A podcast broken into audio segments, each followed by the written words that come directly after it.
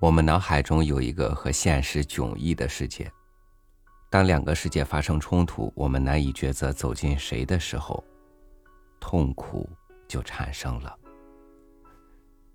与您分享欧亨利的文章《天窗事》。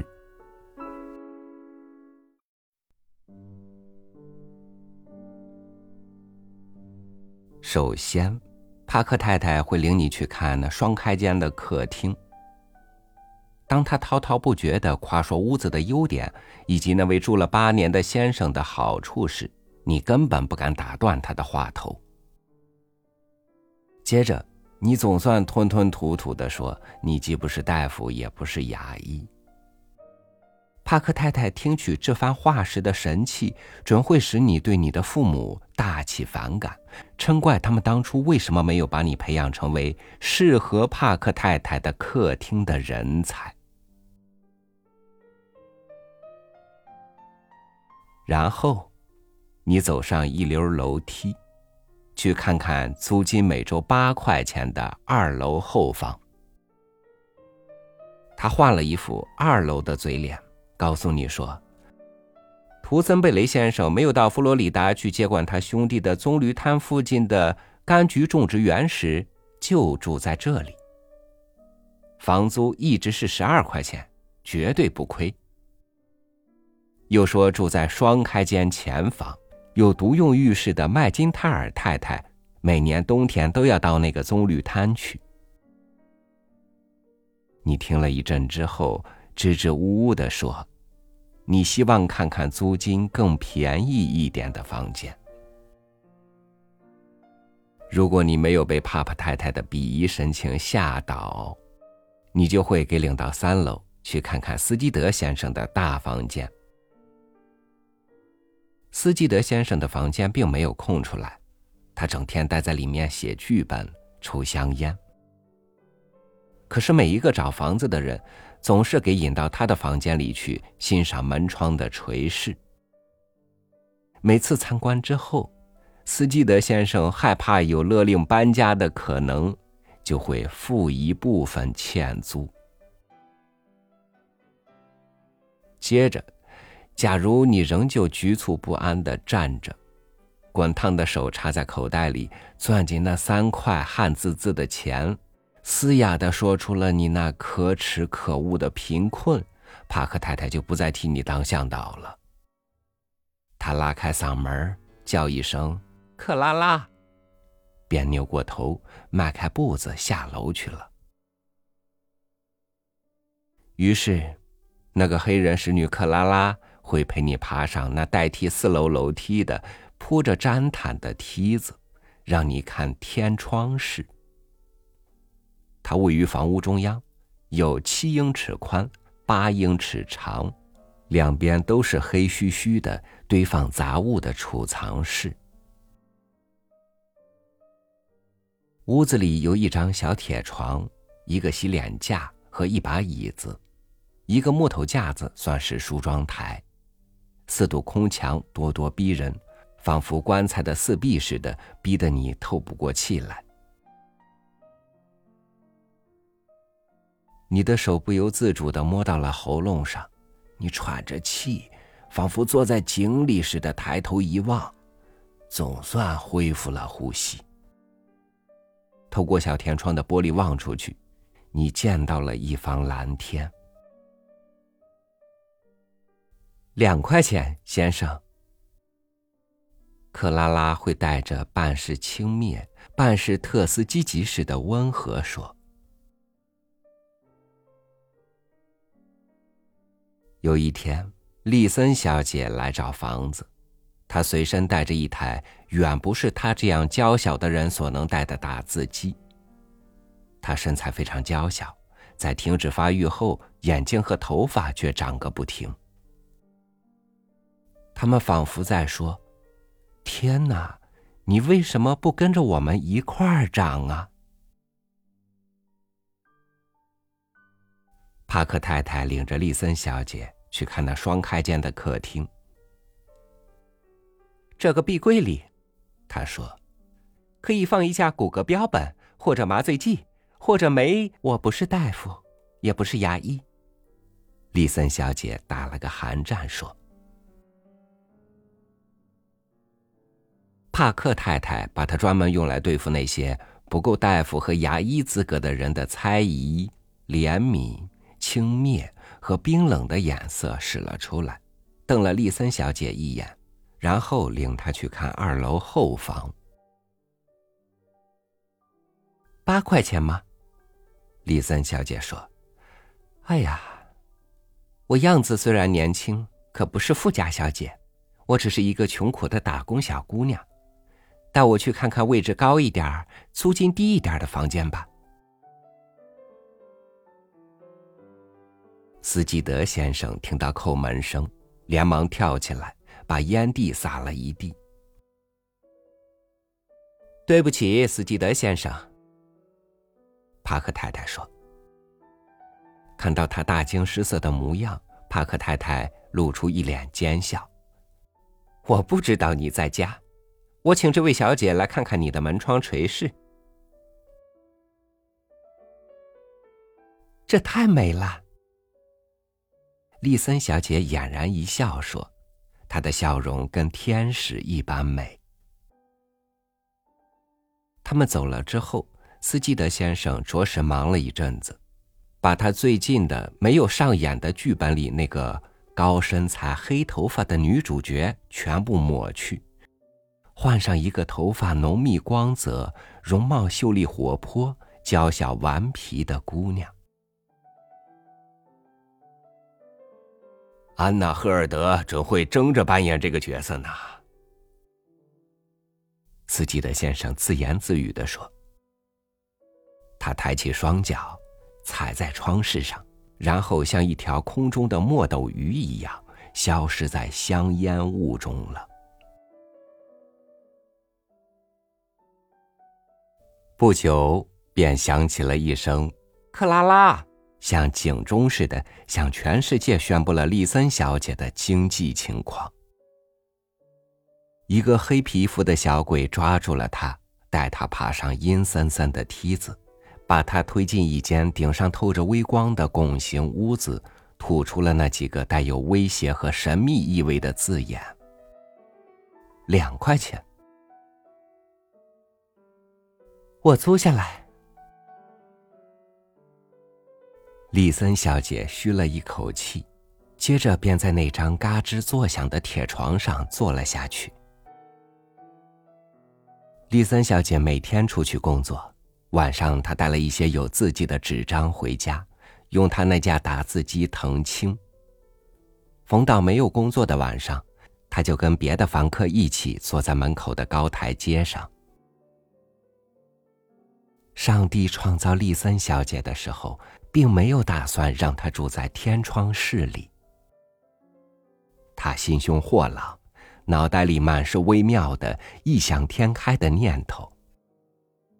有一次，他甚至让斯基德先生把他那伟大的并没有出版的喜剧，并非玩笑，念了三幕给他听。每逢丽森小姐有空在台阶上坐一两个钟头的时候，男房客们都乐开了。可是，那位在公立学校教书的，碰到什么便说。可不是嘛的高个儿、金发的朗纳克小姐，却坐在石阶顶级，嘿嘿冷笑着。那位在百货商店工作，每星期日在康纳岛打活动木鸭的多恩小姐，坐在石阶底级，也嘿嘿冷笑着。丽森小姐坐在石阶中级，男人们马上在她身边围了拢来。尤其是斯基德先生，他虽然没有说出口，心里却早就把丽森小姐在他现实生活中的私人浪漫剧中派充了主角。还有胡佛先生，那位四十五岁、愣头愣脑、血气旺盛的大胖子；还有那位极年轻的艾文斯先生，他老是吭吭的干咳着，好让丽森小姐来劝他戒烟。男人们一致公认丽森小姐是最有趣、最快活的人儿。然而，顶级和底级的冷笑，却是难以和解的。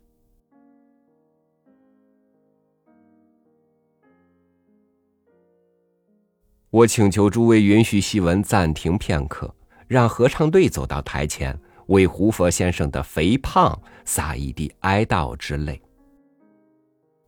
为哀悼脂肪的凄惨。臃肿的灾害和肥胖的祸殃而唱哀歌吧。情场的得意与否，如果取决于脂肪的多寡，那么，那么夫斯塔夫可能要远远胜过瘦骨嶙峋的罗密欧。但是情人不妨叹息，可千万不能喘气。胖子是归莫莫斯发落的。腰围五十二英寸的人，任你心跳跳得多么忠诚，到头来还是白搭。去你的吧，胡佛！四十五岁愣头愣脑、血气旺盛的胡佛，可能把海伦拐了逃跑；然而四十五岁愣头愣脑、血气旺盛、脑肥肠满的胡佛，只是一具永不超生的臭皮囊罢了。胡佛，你是永远没有机会的。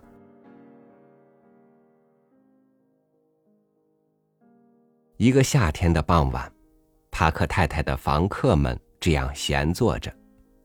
丽森小姐忽然抬头看看天空，爽朗的笑了起来，嚷道：“哟，那不是比利·杰克逊吗？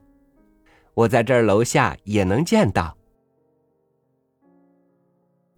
大伙儿抬起头，有的看摩天大楼的窗子，有的东张西望，寻找一艘杰克逊操纵的飞艇。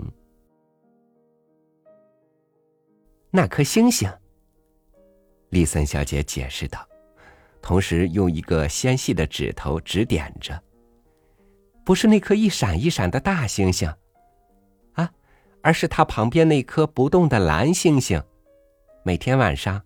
我都可以从天窗里望到他，我管他叫比利·杰克逊，可不是嘛？朗纳克小姐说：“我倒不知道你是个天文学家呢，丽森小姐。”是啊，这个观望星象的小人儿说：“我跟任何一个天文学家一样。”知道火星居民的秋季服装会是什么新样式？可不是嘛？朗纳克小姐说：“你指的那颗星星是先后星座里的伽马，它的亮度几乎同二等星相当。它的子午线程是……哦，非常年轻的艾文斯先生说：‘我认为，比利·杰克逊这个名字好得多。’”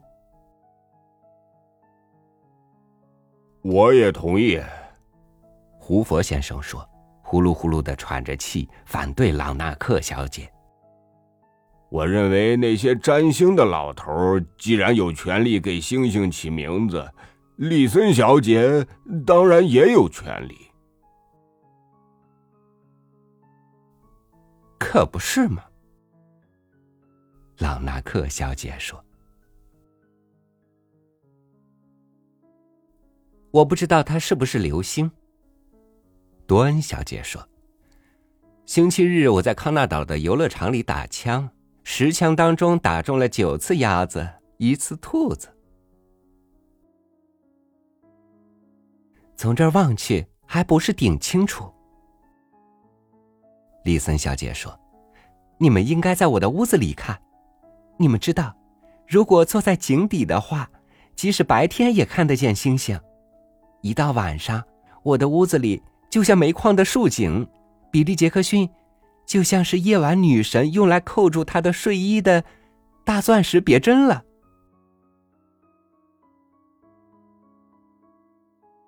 之后有一段时间，丽森小姐没有带那些冠冕堂皇的纸张回来打字。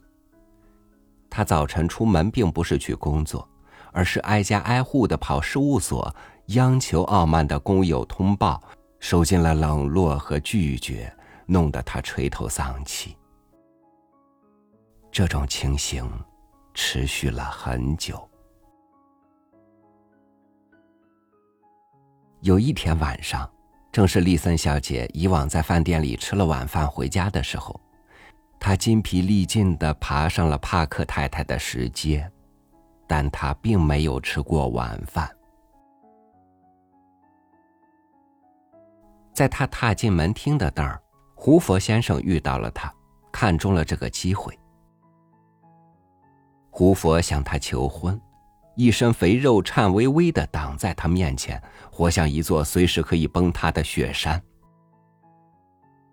李森小姐闪开了，抓住了楼梯的扶手。她想去抓李森小姐的手，李森小姐却举起手来，有气没力的给了他一个耳光。他拉着扶手，一步一顿的挨上楼去。他经过斯基德先生的房门口，斯基德先生正在用红墨水修改他那应该从舞台左脚一阵风似的跑向子爵身边。最后，丽森小姐爬上了铺着毡毯的梯子，打开了天窗式的门。他没有力气去点灯和换衣服了。他倒在那张铁床上。他那纤细的身体在老旧的弹簧垫上简直没有留下凹洼。在那个地府般幽暗的屋子里，他慢慢的抬起沉重的眼皮，微微笑了一下。因为比利·杰克逊正透过天窗，在暗巷明亮而不渝的照耀着他。他周围一片空虚，他仿佛坠入一个黑暗的深渊，顶上只是一方嵌着一颗星的苍白的夜空。他给那颗星起了一个异想天开的名字，可起的并不恰当。朗纳克小姐准是对的，它原是先后星座的伽马星，不是什么比利杰克逊。尽管如此。他还是不愿意称他为伽马。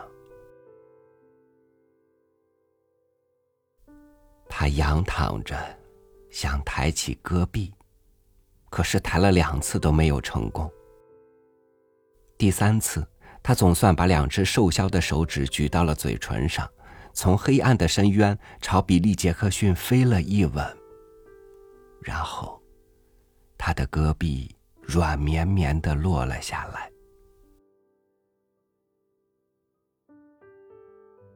再见了，比利。他微弱的咕哝着：“你远在几百万英里之外，甚至不肯眨一眨眼睛。可是当四周漆黑一片，什么也看不见的时候，你多半还待在我能看见的地方，是吗？”七百万英里，再见了，比利·杰克逊。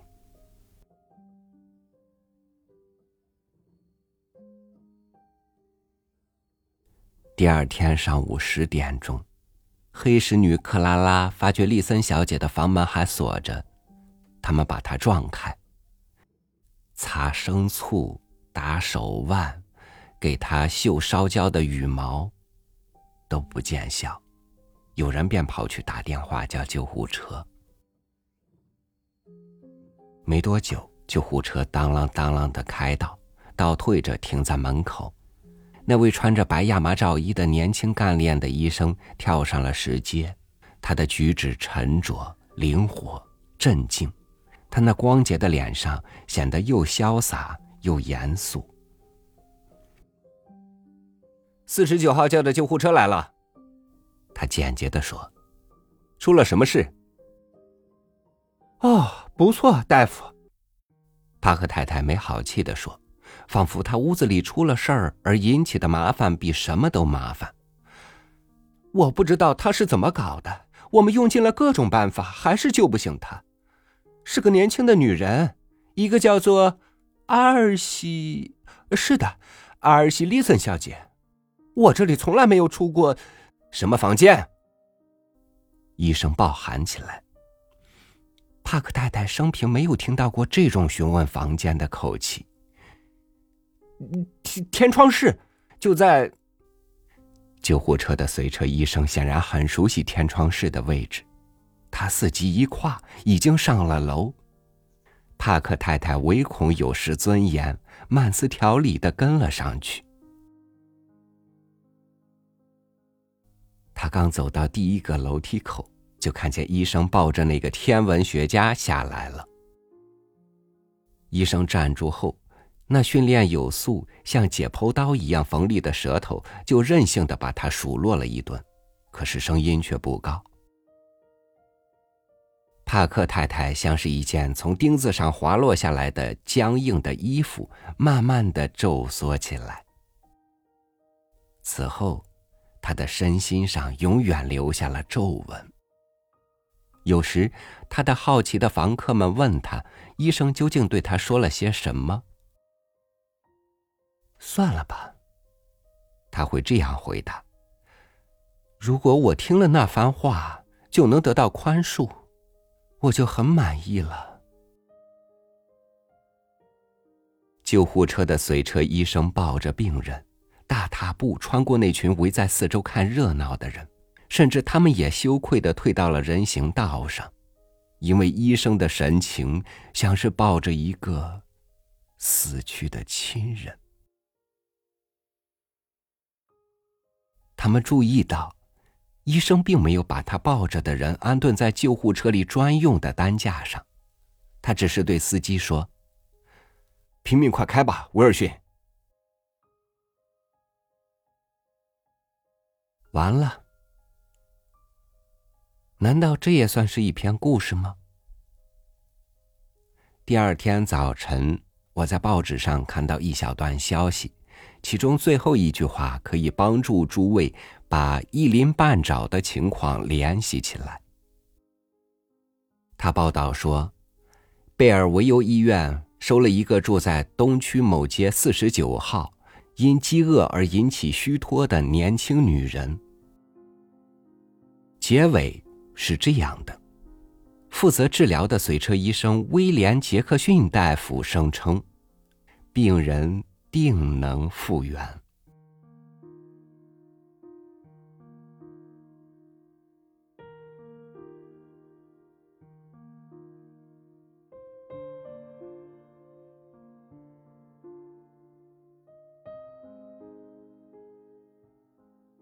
在社会黑暗混乱。生活艰难重重的时候，希望和勇气就是最宝贵的东西。当丽森小姐躺在自己爱情寄托之人的怀中，当她听到男友的那句“病人定能复原”的话，我相信，一朵圣洁的花即将盛开在黎明前的废墟上。感谢您收听我的分享，我是超宇，祝您晚安，明天见。